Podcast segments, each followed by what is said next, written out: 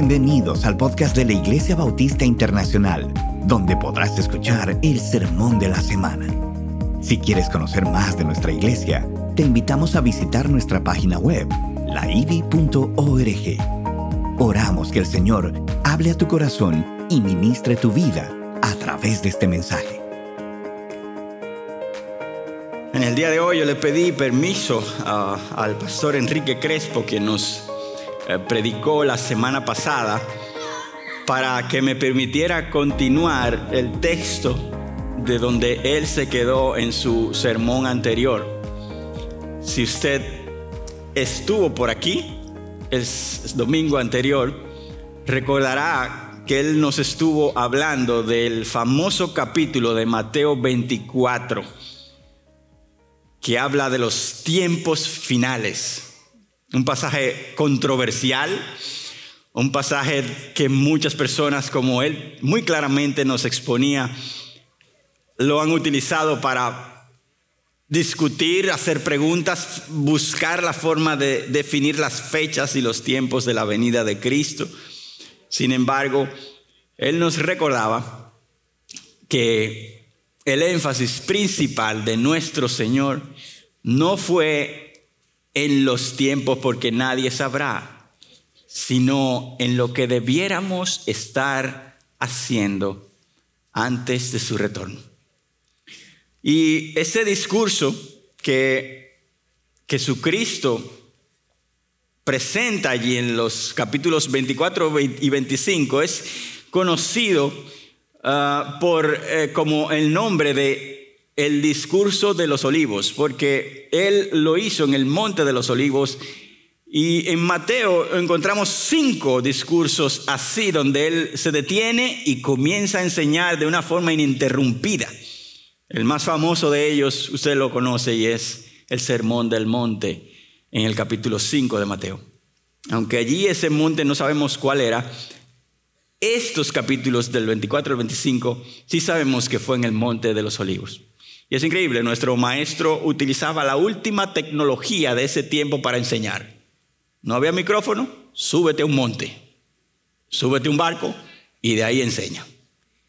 Y la enseñanza de él, de esos capítulos, corresponde a ese tiempo entre cuando nuestro maestro vino por primera vez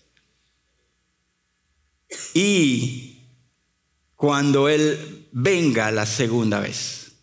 Esa primera vez, Él se hizo carne, pagó por su novia, que es la iglesia, y la desposó con Él. Ahora todos aquellos que somos su iglesia somos su novia también. Y vivimos en una relación esperando hasta que Él vuelva para las bodas del Cordero. Eso va a ser glorioso. Algo importante de las enseñanzas de Jesús en los evangelios es que Él es en toda la Biblia uno de los que más habla acerca de los tiempos finales, junto con Juan en Apocalipsis, Daniel también, pero hay 100 versos solamente en los evangelios que hablan de esos momentos y Él con frecuencia le añadía la frase, porque no saben ni el día ni la hora. Velen prepárense. Y aquí hay una característica clara de su venida, ¿verdad? Será repentina, en un abrir y cerrar de ojos. Nadie estará en ese momento consciente de que allí vendrá, sino que para todos será sorpresa, aunque Él nos asegura que es posible estar preparados para ello.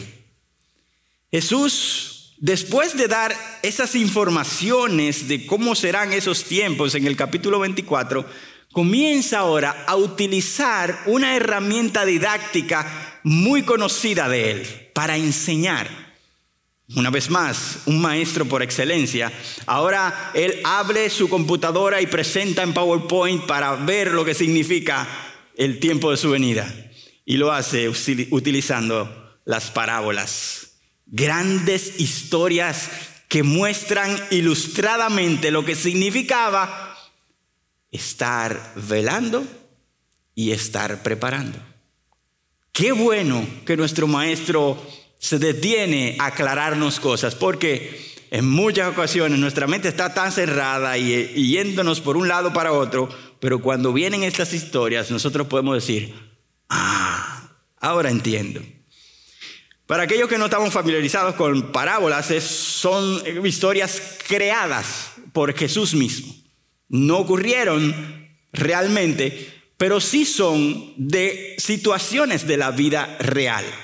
Él las crea, pero utiliza esas situaciones para enseñar una verdad moral y espiritual que los oyentes debieran entender y vivir. Eso eran las parábolas. Y en estos dos capítulos no hay nada más ni nada menos que cuatro parábolas, una detrás de la otra, detrás de la otra, para aclarar lo que significa esperar a Jesús y velar.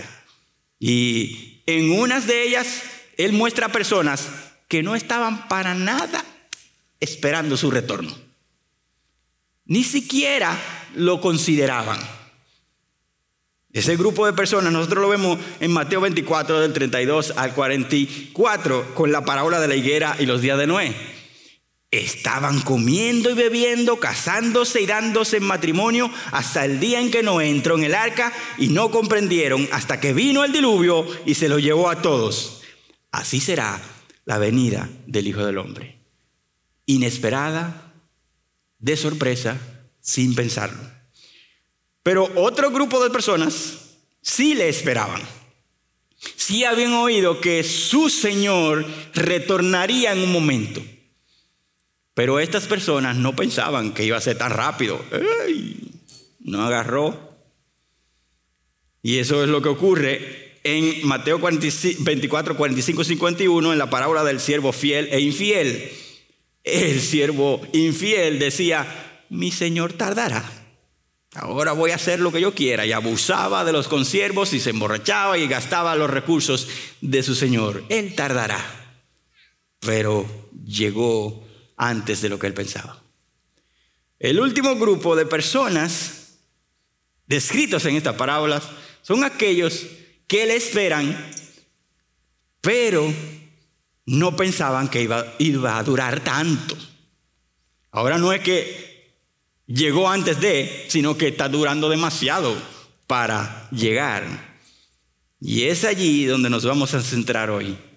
Está el ejemplo de la muy conocida parábola de las diez vírgenes en Mateo 25 del 1 al 13.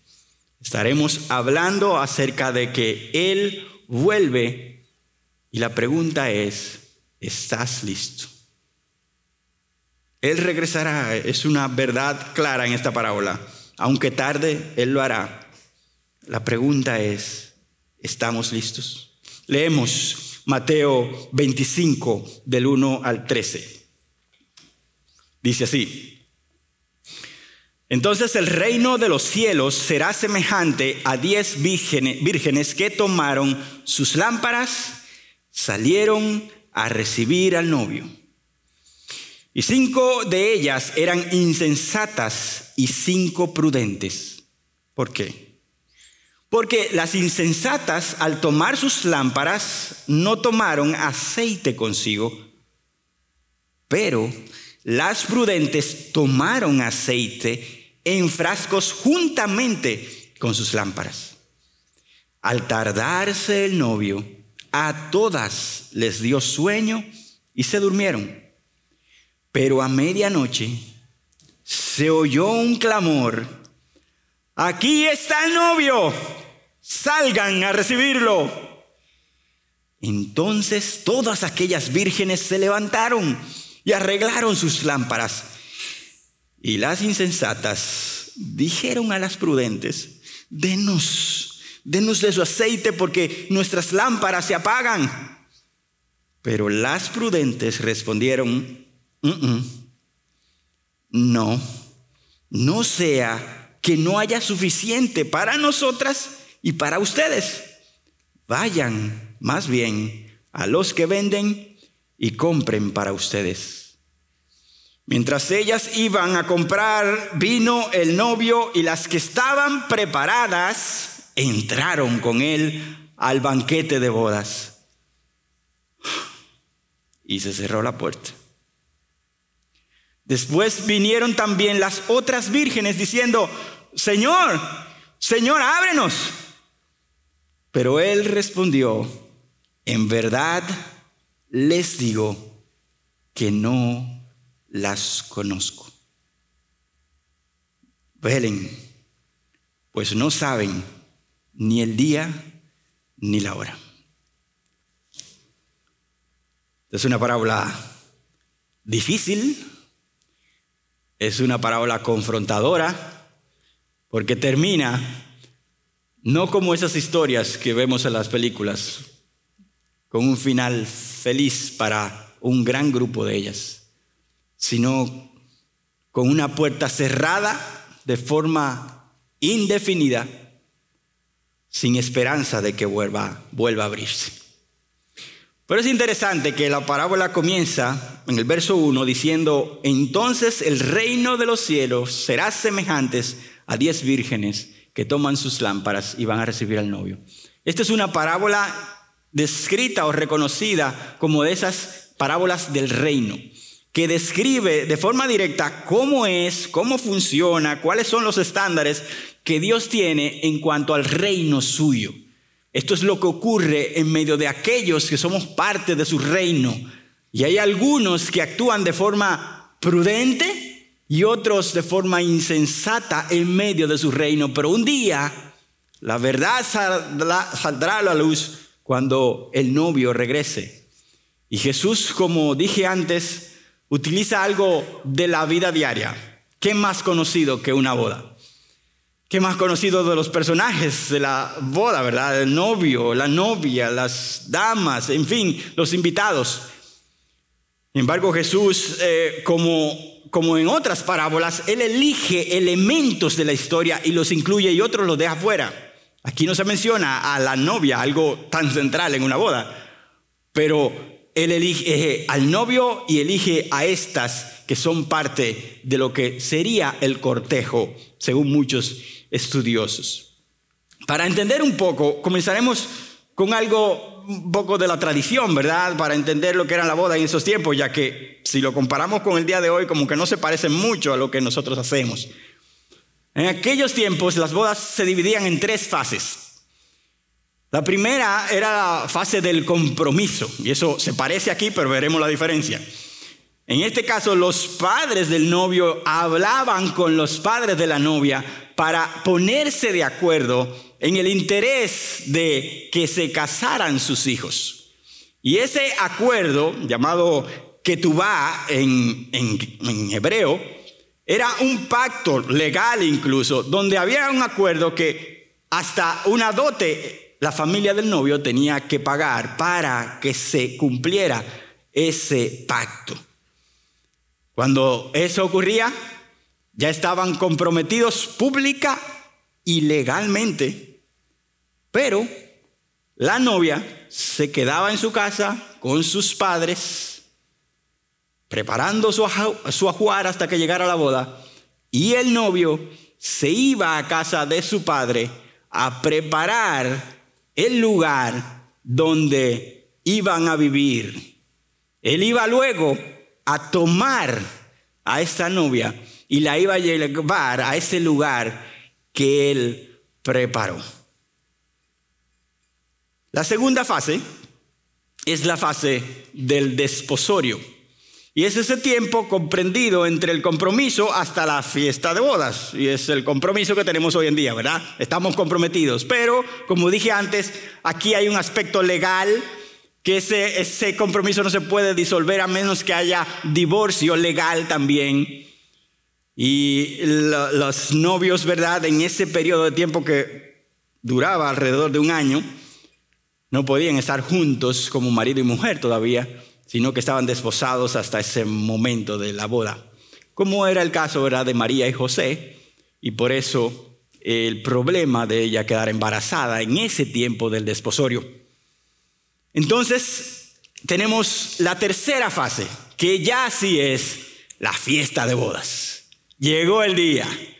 Esperamos todo este tiempo. El novio preparó el lugar, la novia los ajuares, estamos listos, vamos a celebrar.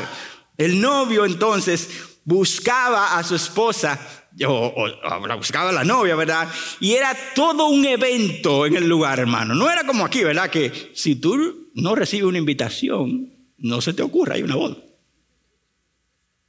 Yo he estado presente en ese momento y es, es lo más polite posible, ¿verdad? Vamos a ver si encontramos una silla. Y tú ahí parado. Yo no, no me ha pasado a mí, pero he visto eso. Pero en ese tiempo era todo un evento de la comunidad, hermano.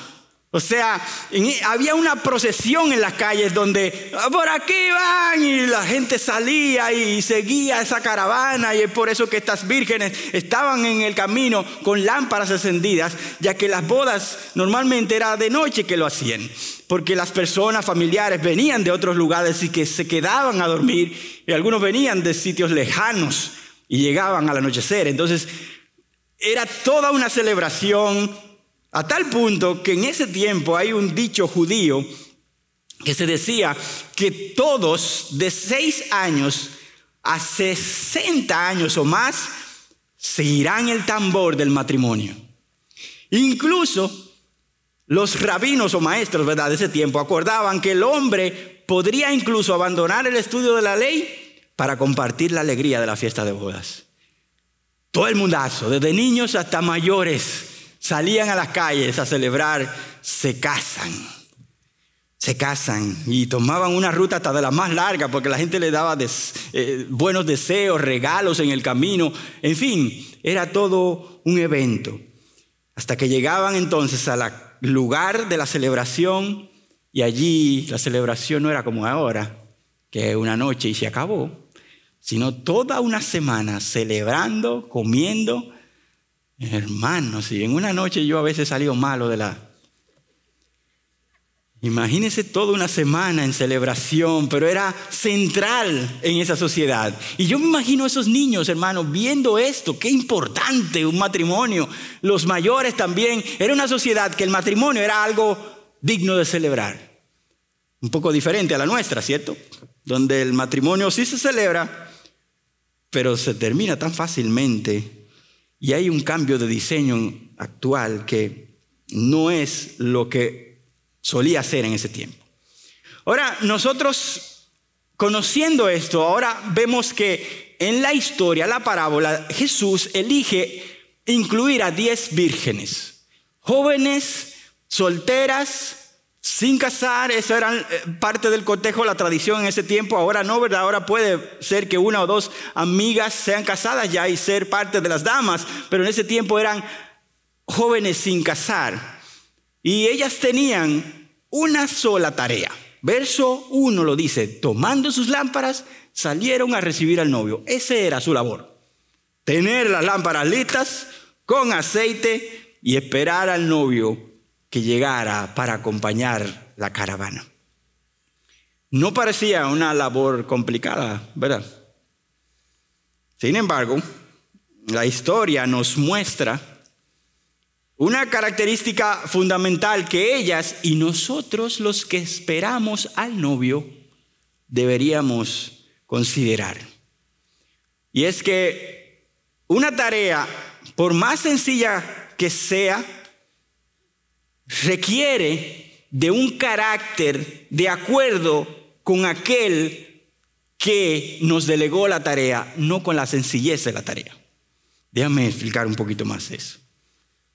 Una labor como esta, una responsabilidad como esta, se realiza de manera correcta, no porque sea complicada o sencilla, sino porque queremos agradar a aquel que nos la encomendó.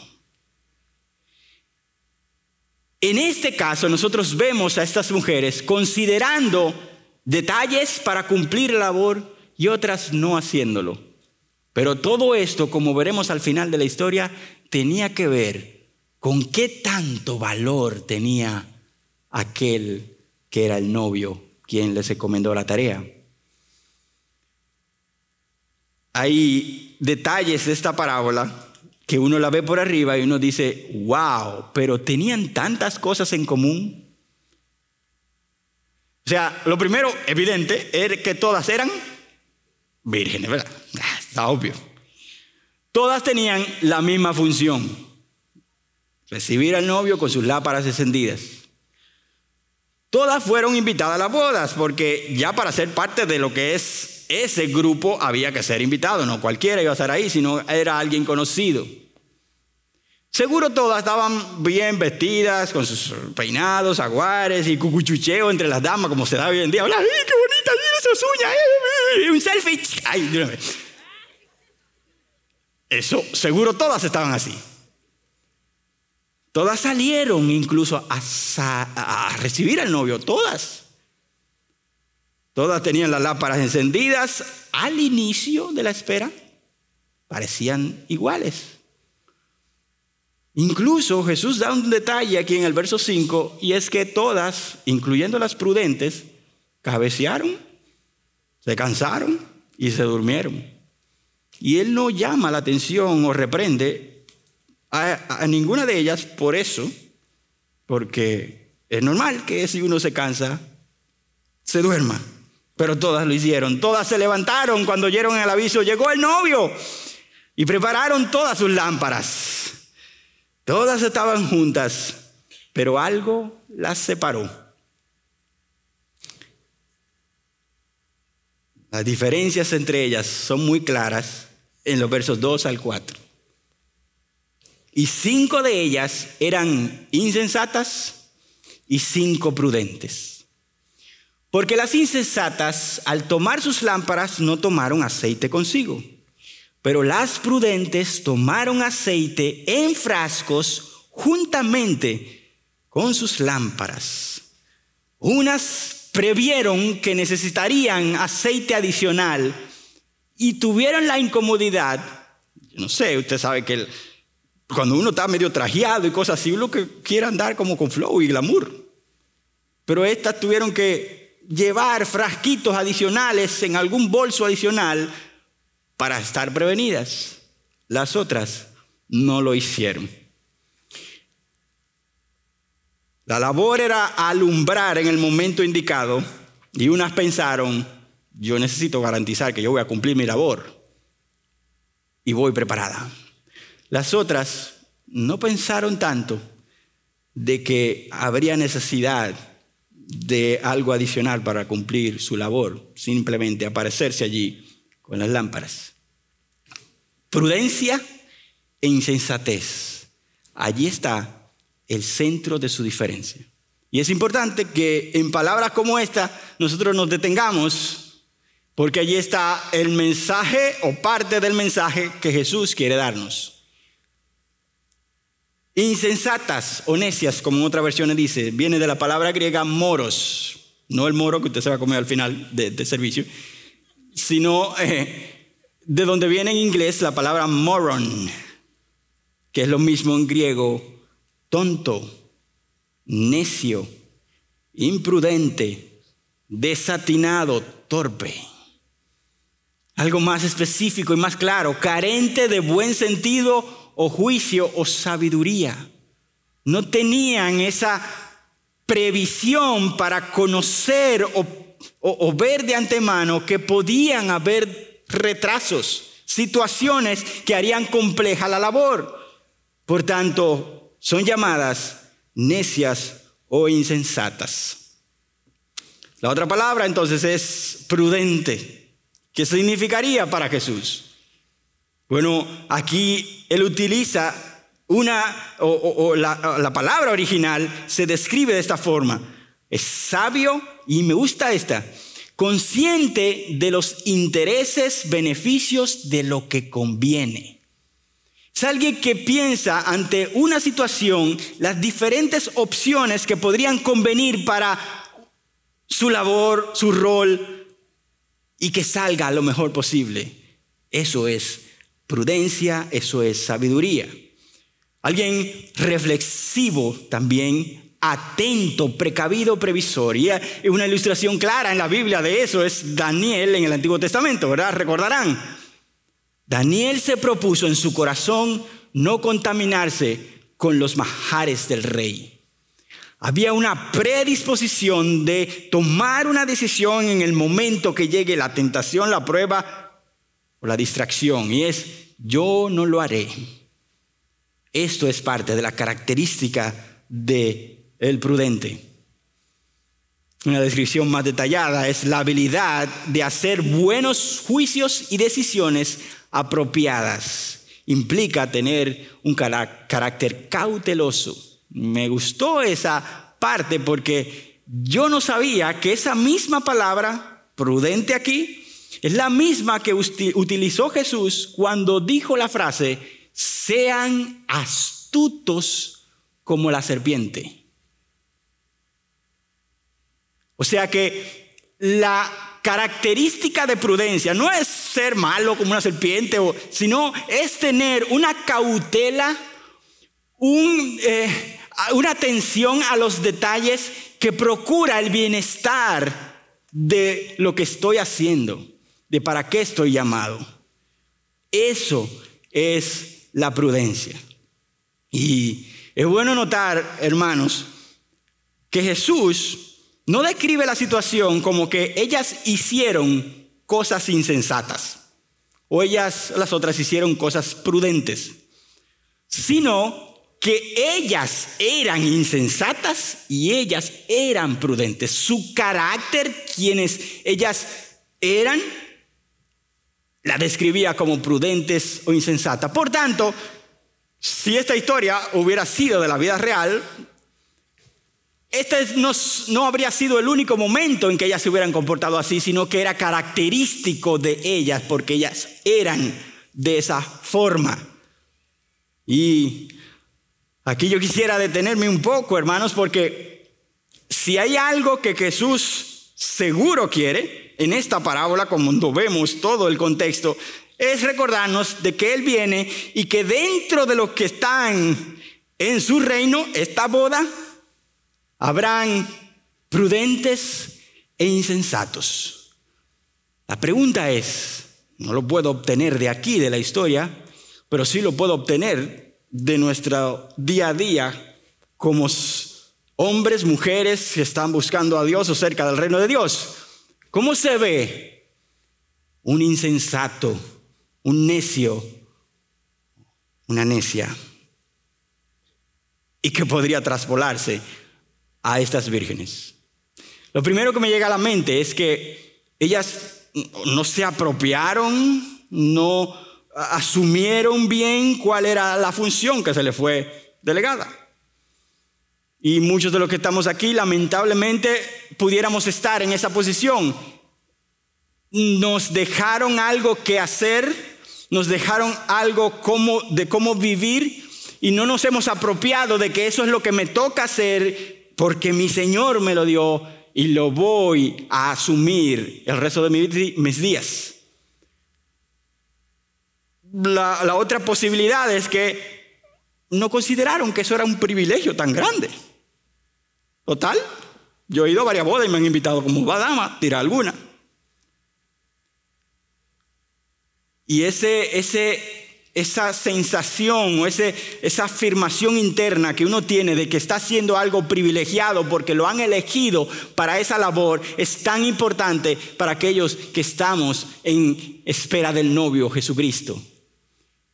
Porque cuando perdemos el peso de lo que tú y yo tenemos que hacer mientras Él viene, nosotros dejamos de hacerlo. Dejamos de ser ejemplo, de testificar, dejamos de buscarle, dejamos muchas cosas porque pensamos, bueno, después, quién sabe mañana. No damos el valor a ese privilegio. Tal vez algunas, alguna razón es un desenfoque en la apariencia. Y si usted va a una boda, usted sabe que la apariencia es algo importante, ¿verdad? La novia quiere estar nítida. El hombre también, aunque muchos se esfuerzan, no lo logran, pero sí. Lo digo por mí, no por otros. Eh, pero la apariencia es muy importante en las bodas y esto esto pudiera ser el enfoque de ellas. Estaban enfocadas más en su vestidazo, en su peinado, en, todo lo que conllevaba esos detalles, en estar allí, ¿verdad? En la procesión, el que la gente la miraran. Oh, pero mira, wow. Pero ah, eh, lo más importante, que era llevar una lámpara encendida en el momento adecuado, no lo consideraron. Lamentablemente, en los hijos de Dios, esa insensatez es muy común. Vivimos para la apariencia, lo que opine el otro. Que el otro me acepte y después yo me arreglo con el Señor en privado. Y eso es lo más importante. En la insensatez nosotros pudiéramos hacer una lista larga y voy a seguir con varias descripciones porque ahorita me dijeron, sigue la lista, ¿por qué la cortaste? Pues voy a seguirla en esta ocasión. Para ellas, tener las lámparas listas, preparadas y funcionando, podía ser como parte de lo que tenían que hacer, pero no era lo prioritario, eso era secundario. Había otra cosa más importante, es estar aquí con este grupo, es estar aquí en la checha, quién sabe, en el entretenimiento, las lámparas eran tal vez otro adorno más dentro de todo esto que es la boda. Y muchos de nosotros como cristianos consideramos que esa parte del aceite y la lámpara, como nadie la ve, se puede quedar ahí a un lado y me esfuerzo por lo que sí se ve. ¿Hablo como otros? Sí, varón. Amén, amén. ¿eh? ¿Oro en las comidas? Ah, sí. Estoy aquí, me ven, pero hay una parte que solo Cristo ve y en un momento se revelará y es mi relación con Él. Que tanto le amo, que tanto le busco, que tanto me rindo a Él. Eso podrá pasar años y la gente podrá decir, sí, Él es cristiano, ella es cristiana. Pero llegará un momento en que o la prueba de este mundo o el encuentro con Dios dirá, aquí está la verdad. Es ese aceite que nadie ve, que el maestro, el novio, le dio la más importante. ¿Qué le damos nosotros a eso que no se ve? Bueno, ah, eh, eh, una cosa directa de la parábola es que la prevención no estuvo allí. Y eso es parte de la insensatez.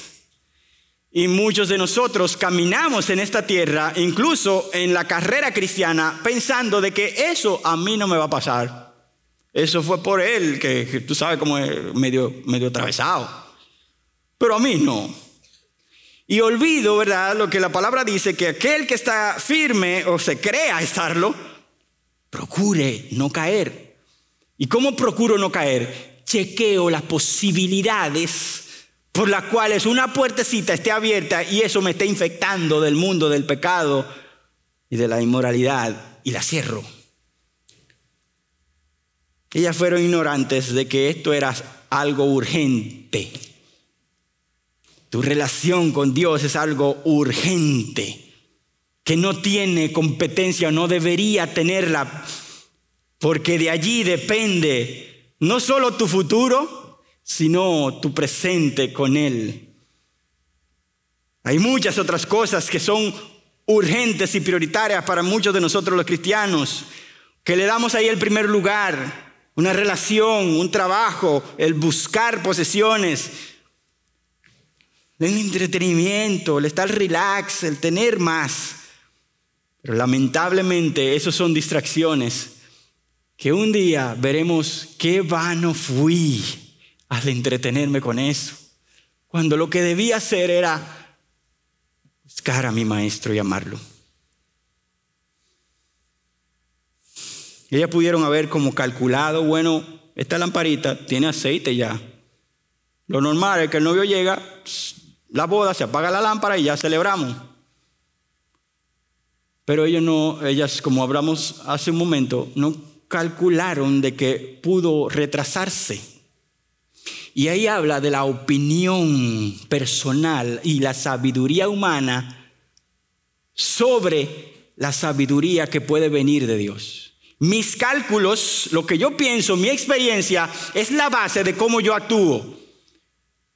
Sin embargo, lo que vemos en la Biblia es que un hombre prudente, una mujer prudente, no se confía en su propia opinión, sino que busca a Dios constantemente para corregir su caminar. Y esto es algo que ellas no hicieron. Estoy, la larga, está larga la lista, ¿verdad? Pero aquí está parte del corazón del tema. Y aquí vamos a detallar un poco más. Hay algunos de nosotros, jóvenes, pero también adultos, que así como en las bodas, ven acá, yo soy amigo del novio, por eso fue que me incluyó aquí en este grupito. Sí, sí, sí, para esa boda me seguro una mesa reservada con mi nombre está ahí. Mira, búscame ahí en la lista, ¿el número qué es mi mesa? yo estoy pegado. Aquí, esta boda estoy seguro. Y pudo ser que ellas pensaron, esto está seguro, yo soy relacionado con ella, por eso fue que me eligieron. Y en eso se basaba su entrada a la boda. Y muchos de nosotros en nuestro caminar cristiano pensamos que mi relación con Dios está como anclada o recostada de otro. Jóvenes de que sus padres le dirijan y le instruyan y que le... Y eso tienen que hacerlo los padres, pero eso depende. Si me llevan a la iglesia, sí, yo voy. Si no me llevan, ah, pues no voy. Dios no tiene nietos, Dios tiene hijos. O sea que si tú eres un hijo de un hijo, no es eso. Dios quiere que tú seas su hijo directo. En el reino de los cielos nadie está pegado. Como aquí en los gobiernos, ¿verdad? Yo tengo a alguien allí en las relaciones que no, aquí nadie está pegado. El único que está pegado es aquel que se rindió y le dijo, Señor, estoy despegado, ayúdame. Y Dios en su gracia lo acerca. Y es posible que muchos dependamos de eso. Ah, bueno, gracias a Dios por el pastor Miguel que me enseña la palabra y solamente tengo que sentarme aquí todos los días y escuchar la palabra. Eso es muy bueno, pero tú tienes que alimentarte. Tú tienes que cudriñar y embrujarte con la palabra para que tengas vida y aceite. Ay, la lista puede seguir muy larga, pero voy a seguir.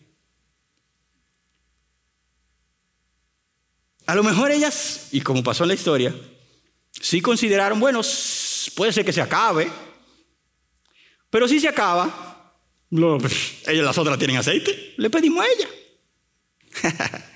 y eso fue lo que hicieron, ¿cierto? Y, y esto habla también de nuestra dependencia de otros de procurar que yo estar cerca de lo que el otro tiene para que yo sea beneficiado con eso. Y la iglesia está diseñada de forma que hayan relaciones y yo soy bendecido con la relación con mi hermano y eso debiera ocurrir, pero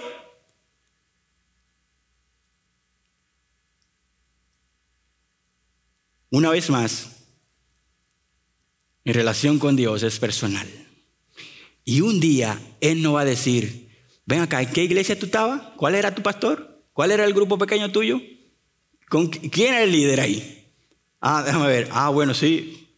No, Él va a hablar contigo y conmigo individualmente. ¿Estás listo? ¿Dónde está tu aceite? ¿Quién va a cargar con frascos adicionales? O sea, eso es mucho trabajo, eso no es necesario. Eh, tú sabes lo que está haciendo este fulano, mira todo lo que está haciendo, eso no es necesario. Yo con mi devocional diario, yo abro mi devocional allí, incluso leo la Biblia, abro ahí donde me queda, me salió el Salmo, ahí yo leo y el Señor me bendice el día entero. ¿Quién va a andar con frascos adicionales? Por si acaso, que siempre hay gente como negativa. El que anda en el reino de Dios sabe que tiene enemigos. Su enemigo principal es él mismo, su carne. Y por eso anda, en buen dominicano, mosca o moca. anda siempre chivo. Me voy a seguir con los animales porque... Pero anda dudando de que puede ser que en alguna área de su corazón haya una inclinación a pecar y una debilidad. Y por tanto, él está atento y no importa que tenga que cargar y hacer cosas adicionales. Por eso yo vengo los miércoles porque necesito más del Señor. Por eso me uno a un grupo pequeño porque yo necesito la comunidad. Por eso yo hago mis devocionales, sí, pero también lo comparto con otros porque yo necesito crecer. Por eso yo busco consejos y necesito consejos. Por eso soy instruido por otros que me llevan tiempo. Oh, pero algunos no queremos cargar fracos adicionales y mucho menos tener que comprar más aceite. 750 pesos por la conferencia. Una Biblia que, oye, pero ¿y qué, y, qué cristianos son estos? La Biblia ahora cuesta de mil para arriba. Le podemos conseguir Biblia gratis si eso es lo que necesita, pero el enfoque en la inversión, en lo que sí es importante, de tus recursos, de tu tiempo, de tu, del todo lo que eres, a veces somos tacaños allí cuando debiéramos desbordarnos en todo lo que beneficie a nuestra vida espiritual. Ay, hermano, la aplicación puede ser muy larga, pero el pastor John Piper, hablando de esas mujeres, dijo lo siguiente, su locura fue pensar que la mera forma de una lámpara religiosa sería suficiente. Yo ando con mi lamparita ahí. No tiene aceite, pero está ahí. Y eso me resguarda. Un amuleto. Pero no es una apariencia de una eh, vida religiosa lo que Dios quiere. Dice, sigue la cita del pastor Piper. O tal vez que el poder para encender una lámpara simplemente podría tomarse prestado en el último minuto. De hecho, no se puede pedir prestado en el último minuto lo que debe estar en esa lámpara. Y eso es justamente lo que ocurre en los versos siguientes de 6 al 9. No fue hasta que se anunció la venida del novio que se reveló la gran diferencia que había entre ambas. Verso 6 dice, pero a medianoche se oyó un clamor, aquí está el novio, salgan a recibirlo. Entonces todas aquellas vírgenes se levantaron y arreglaron sus lámparas y las insensatas dijeron a las prudentes, denos aceite, porque nuestras lámparas se apagan. Pero las prudentes respondieron, no, no sea que haya suficiente para, no haya suficiente para nosotras y para ustedes. Vayan y compren para ustedes. Mira, si estas mujeres prudentes hubieran sido dominicanas, cuando estas muchachas le hubieran dicho, denme de su aceite, ella seguro le hubieran dicho, ay, ñeñe. O sea, yo tengo todo este tiempo preparándome y cargando esta fundita con los frascos. Y, y ahora tú vienes. Ay. Pero aunque suene jocoso, otra, otra parte eh, me recordó un momento en mi vida con mi esposa que también me recordó esta, esta parte de la parábola. Gracias a Dios ahora ya no está aquí. Ella sí estuvo en el primer servicio, o sea que ya tengo consecuencias. Pero recuerdo que en muchas ocasiones, ¿verdad? Salimos a, comer a algún lugar con los hermanos de la iglesia, con los familiares o con los amigos. En fin, eh, si usted se va después de la iglesia, ¿verdad? A comer a algún lugar, usted, ¿verdad? Ya son las cerca de las dos y usted tiene hambre. Eso me pasa a mí muchas veces. Vamos para ese lugar, vamos un grupo, llegamos a ese sitio, ahora hay que esperar al mozo que venga, el menú, seleccionar y cuando traigan la comida, pero hay que hacerlo. Y estamos ahí en espera del mozo y, esta comida, ¿cuál será? Este plato, sí, este. Ya me lo estoy imaginando. Y, entonces, bueno, si lo junto con esto, esto va a estar bomba. Vamos. Entonces llega el mozo y el mozo entonces comienza a tomar las órdenes. Y en mi caso casi siempre comienza con la esquina de allá y yo esperando aquí. Y uno por uno, y uno por uno, hasta que llega donde Joel por fin, que está al lado de su esposita. Linda, mi amor. Ah, no, está aquí. Eh, y allí le digo al mozo, ¿verdad? E, esto, por favor. Y pónmele esta, esta cosita también, esta salsa también, ok. ¿Eso da para una... da para mí? Sí, sí, claro. Okay. Entonces ya pido eso, estoy tranquilo. Pasa a mi esposa y mi esposa dice, no, yo no tengo, yo no voy a pedir. El primer pensamiento mío es, bueno, no tiene hambre, seguro va a comer algo en la casa. Pero la conversación no ha terminado, ella sigue hablando. Y le dice, yo no voy a pedir, yo comparto con él. El mismo plato. En un milisegundo yo hago un cálculo, ¿verdad? del hambre monstruosa que yo tengo, la cantidad que viene y compartirlo con mi esposa. Y digo, no da la cosa. No se va a poder.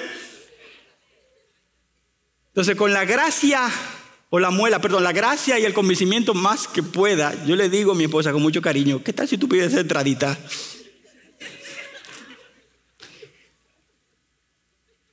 Porque el objetivo de yo ir ese día al restaurante, el objetivo era calmar mi hambre. Y si no se va a lograr, no se cumplió el objetivo. Entonces no tiene sentido. Bueno, con ciertas diferencias. Eso es lo que pasa con estas vírgenes hablando aquí. Ven acá, dame un chin de tu aceite. Pero espérate, que hay un objetivo por el cual nos pusieron a hacer esto. Y es tener una lámpara encendida si la compartimos, ni ellas ni nosotras vamos a tener lámparas encendidas. El novio va a llegar y va a estar todo oscuras y se dañó nuestra labor. Y no solo ellas serán llamadas la atención, sino todas juntas. Así que mejor, miren, no podemos. Vayan y compren aceite. La característica de sabias de estas mujeres vírgenes, hermanos, no solamente se nota al inicio llevando aceite adicional, sino en este momento cuando pudieron pensar, es que la labor no va a ser completada. Y dijeron, no, no podemos. O sea que en la prudencia de un hombre, un discípulo verdadero del Señor, tiene la previsión para no entrar en situaciones que le traerán daño, pero también el decir que no antes cosas que le pueden dañar el objetivo para el cual Dios le llamó. No a las distracciones que me quiten del objetivo de mi Dios. Eso también es sabiduría y prudencia. Y así como la petición de compartir el aceite era algo imposible, lo que ellas debían de hacer ahora a la medianoche en Palestina del primer siglo, era también algo casi imposible, buscar aceite a esa hora. Que ya al anochecer se cerraba todo y todo el mundo se acostaba, excepto la gente de la boda, ¿verdad? Pero ellas salieron y dice el verso 10 al 12, el resultado final de su necedad aquí se muestra.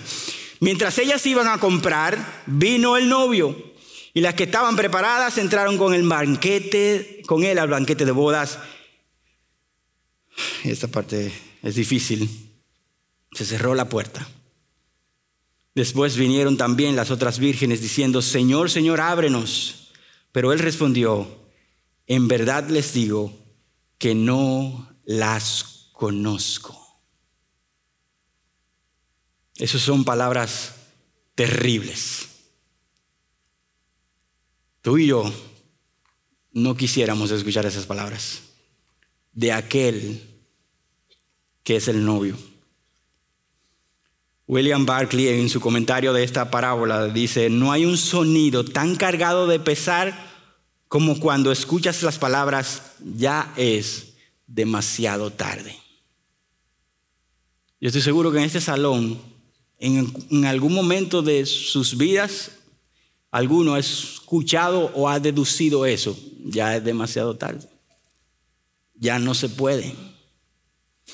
Pero no hay comparación con cualquier evento de tu vida a que cuando te encuentres con tu Señor, con tu Creador, Él te diga, ya. ¿Tú sabes las invitaciones que yo te di a mi boda? Y tú las rechazaste. ¿Tú sabes las veces que yo te quise incluir como parte de mi cortejo nupcial y para ti eso no era relevante? Tú sabes las veces que yo te advertí, advertí, llena tu lámpara, cuida tu vida espiritual. Y para ti eso era para otra persona. Ya es demasiado tarde. La puerta se cerró y la expresión de este novio nos suena contraproducente para lo que es una boda normal, pero recuerden, esto es una parábola diseñada por Jesús para enseñar algo. Este novio les dice, no las conozco. Y había un aspecto en que este novio sí las conocía, eran parte del cortejo. Pero había otro aspecto que es el fundamental en la cual él no las conocía. Y esto se ve claramente si uno ve dónde aparece esa frase en los evangelios. No les conozco. No tengo tiempo para entrar en todas, pero hay una de ellas que grafica o enseña claramente lo que significa. Mateo 7, 21 al 24. Ustedes escucharán esto y lo recordarán. No todo el que me dice, Señor, Señor, entrará en el reino de los cielos, sino el que hace la voluntad de mi Padre que está en los cielos. Muchos me dirán en aquel día, Señor, Señor, no profetizamos en tu nombre, en tu nombre echamos fuera demonios, y en tu nombre hicimos muchos milagros. Y entonces les declararé, nunca os conocí, apartaos de mí, hacedores de maldad. Wow. Si yo pudiera adaptar ese Mateo 7, 21 al 24 a lo que estas vírgenes insensatas debieron oír del novio, esta sería la adaptación. No todo el que está invitado y es parte del cortejo entrará a la fiesta de bodas, sino el que mantiene su lámpara con aceite. Muchos me dirán en aquel día, Señor, Señor, pero hoy no fuimos parte de las damas. Compramos vestidos, lámparas y el aceite inicial por lo menos. No estuvimos esperando como las demás también. Y aunque es verdad que no estábamos listas cuando llegaste, pero al último momento hasta fuimos a buscar aceite a la medianoche. Señor. Y Él declarará, sí, pero tu corazón no era mío. Tú no me conocías a mí y por eso yo no te conozco a ti. Aquí hay un conocimiento que es un conocimiento redentor, un conocimiento salvífico que cada uno debe de tener con ese Señor Jesús para poder decir, yo te conozco, eres mi tesoro, mi primer amor, y ese Señor me diga, sí, yo también, tú has estado conmigo, tú me amas y has sufrido, pero estás aquí. Pero hay otros que no le conocerán de esa forma y el Señor dice, sí, yo sé quién tú eres, tu apellido, dónde naciste y en todo lo que sea, pero no te conozco como hijo. No te conozco como aquellos de los que dijeron sí a la boda. Oh, qué triste, hermanos. Triste condición de cualquiera que esté en este lugar o que escuche en algún momento estas palabras. Ese día llegará. No hay una sola palabra de Cristo que Él no se haya cumplido. Él dijo que iba a resucitar y resucitó. Él profetizó cosas del futuro que han ocurrido. Él dijo que volvería y volverá. Aunque tarde, volverá. La pregunta es, ¿qué tan listos estamos? El conocimiento verdadero de Cristo te llevará a vivir una vida aguardando su regreso. No importándote el precio ni importándote las decisiones difíciles que tengas que hacer, tu vida mostrará que le conoces y tu vida también mostrará que Él te conoce a ti. Pregunta es, ¿se muestra en tu vida que conoces y que Él te conoce? El mensaje final del mismo autor de la parábola se encuentra en el verso 13 de forma directa y sencilla. Velen, pues no saben ni el día ni la hora. Velen. Obviamente, esto es una palabra clave que hay que entender bien, porque como que sí que velen. Ellas se durmieron no estaban velando. Parece que significa algo más, entonces, claro que sí. Mucho más. Es la palabra griega gregoreo. Todo aquel que se llama Gregorio es esta su palabra. Gregorio es vigilante.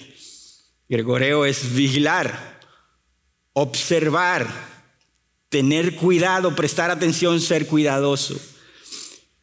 Es estar despierto. O sea que hay otros durmiendo, sí hay otros durmiendo, pero hay un sentido espiritual en que tú estás despierto y estás viendo cosas que tienes que hacer y las haces porque sabes que es parte de estar despierto. Es estar atento, incluso hay una referencia en la Biblia, en Primera Tesalonicense, donde esta palabra se usa y significa estar vivo. Todo aquel que no conoce al Señor, la palabra dice, está muerto para Él. Aunque vivo aquí, pero muerto en sus delitos y pecados. Sin embargo, aquellos que de alguna forma Cristo ha entrado y le ha dado vida, están vivos para con Él. Esto es velar. Es tener cuidado de que por negligencia o indolencia, dice una descripción, alguna calamidad destructiva lo sorprenda repentinamente a uno. Hmm, esto fue lo que ocurrió con las vírgenes. Tener cuidado de porque soy negligente o indolente, algo repentino me sorprenda con una calamidad. Eso es ser alguien que vela. Que uno velar y tener cuidado de que uno no sea inducido a abandonar a Cristo, caiga en pecado o sea corrompido. Hermanos, no ignoramos de que el tiempo para nosotros es muy importante. Somos seres limitados. Y la palabra dice que para algunos esto es tardanza. Pero el Señor claramente nos dice que Él no retarda su promesa. Según algunos piensan, sino que Él es paciente para contigo y conmigo, queriendo que no perezcas, sino que vengas a arrepentimiento. Por eso Él es paciente. Y en el día de hoy nosotros podemos concluir con varias afirmaciones. Uno, no hay duda de que el estar preparado para cuando Cristo venga no solo es importante, es indispensable. De allí depende tu entrada a su presencia. La pregunta es, ¿estás listo? Y voy a cerrar con algunas palabras pastorales, si se puede llamar de esa forma, de aclaración más práctica de lo que significa estar listo y de lo que requiero para ello. Si hoy Cristo no es tu novio y Él no es tu Señor, evidentemente no estás listo. No es posible entrar en una boda terrenal sin conocer al novio o la novia menos a la boda celestial. Por tanto, el primer llamado que con mucho clamor hacemos en esta mañana es, si no tienes a Cristo como novio, es el momento. Otra invitación más a sus bodas te llega hoy. ¿Qué vas a hacer con ella? Ven, estás invitado. Alguien pagó todo el plato que te vas a comer en la cruz del Calvario para que vengas y sea parte de la boda. ¿Dices que sí hoy? De ahí depende tu vida eterna. No hay nada más oscuro y terrible que el Dios que es descrito amigo de pecadores, el Dios que es amor, el Dios que es infinito en misericordia, ese día diga, no vas, no te conozco. No hay chance alguno más. No hay dónde. Responde en este día. Pero el otro lado, para responder hay que reconocer que soy pecador. Arrepentirte y decirle, Señor, es verdad, yo he rechazado tu invitación demasiadas veces. Hoy yo, yo me arrepiento de todo eso y de mi vida lejos de ti. Yo no siquiera tengo lámpara, ni aceite, ni nada. Pero hoy yo quiero ser parte. Sálvame, sé mi Señor es esta oración. Si eres de aquellos que como las insensatas están en medio de todos y parece como que es parte de todo el mundazo. ¿Ah, sí? Él está aquí, ella está aquí. Sí, él habla igual, sí. Pero hoy Dios te ha dejado sentir, como tal vez en muchas otras ocasiones más, que tu aceite es tan poco que tu lámpara sabes que se está apagando y no vas a dar un paso muy lejos y puede ser que cuando Él venga no haya lámpara ni siquiera. Si eres así, Dios nos está hablando también. Y el llamado es a recordar a unos y a otros que hay una gran noticia, la puerta todavía está abierta. todavía se están mandando invitaciones. Todavía los colmados están abiertos con aceite. no ha llegado la medianoche se puede encontrar.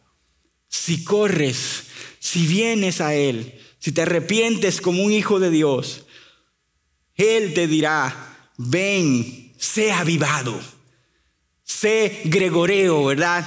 Sé ahora vigilante y está atenta y guarda tu vida ah, espiritual. Arrepiéntete hoy y no mañana, porque el día y la hora nadie la sabe. Nadie la sabe. Más práctico aún, para cerrar, en el otro servicio no me dio tiempo, ahora ustedes pagan la consecuencia de un servicio más largo. Algo más básico, estar listo no es la decisión de un solo día. No es arte de magia, ya estoy, me arrepiento hoy ya. Sí, ese arrepentimiento es necesario. Pero ahora es una nueva trayectoria de tu vida que a las puertas que tenías antes abiertas vas a cerrar con la ayuda de tu Señor. Y vas a buscar a donde haya aceite. Vas a buscar más a tu Dios, ¿sí? íntimamente, personalmente, pero también en los lugares donde se ofrece y se junta la gente que busca aceite. En los grupos, en las comunidades, en las iglesias. Búscalo. Encuentra los tesoros de la palabra de Dios y aplícalos a tu vida. Pasa el tiempo y, sigue diciendo que no a esas ofertas que te distraen de tu objetivo como las prudentes. Es el momento de crecer y es el momento de que la IBI esté lleno de lámparas encendidas que esperen su venida con expectativa. Oremos. Oh Señor, esta parábola para mí no es fácil. No es fácil enseñarla, pero no es fácil para mí ni siquiera recibirla, porque en muchas ocasiones de mi vida yo pude ser descrito como un insensato, un torpe, alguien que no prevé el camino que debe andar para hacer lo que conviene y te da gloria. Señor, en esta mañana ya tarde, aquí hay dos grupos, hermanos, y, y hay uno de ellos, Señor, que, que tal vez tú le has dicho, no, no soy tu novio, pero le has hecho la invitación para que lo sea y te acepte como su Salvador. Señor, si es así, yo te pido que esos hermanos oren de esta forma. Señor, me arrepiento, perdóname tantas veces que me hablas y yo te niego, te rechazo y trato de esquivarte, Señor. Hoy quiero responderte. Tú sabes que soy débil, tú me conoces. Pero yo quiero que me conozcas ahora ya no como un creado por ti, sino como un hijo tuyo. Que yo pueda servirte, buscarte vivir para tu gloria. Y cuando te vea un día, yo puedo decir, aquí está el novio y yo estoy con Él. Señor, y otros es que estamos aquí, reconocemos que con el tiempo la lámpara ya no tiene aceite. Y hoy te pedimos perdón por nuestra negligencia, nuestra indolencia, por las decisiones malas que hemos tomado para estar lejos de ti. Porque hemos buscado excusa culpando a otros de mi relación contigo o simple y llanamente he preferido otras cosas. Señor, cambia mis prioridades. Permíteme rendirme completamente a ti. Perdóname. Yo soy un pecador. Enciende mi lámpara. Avívame. En el nombre de Jesús. Amén.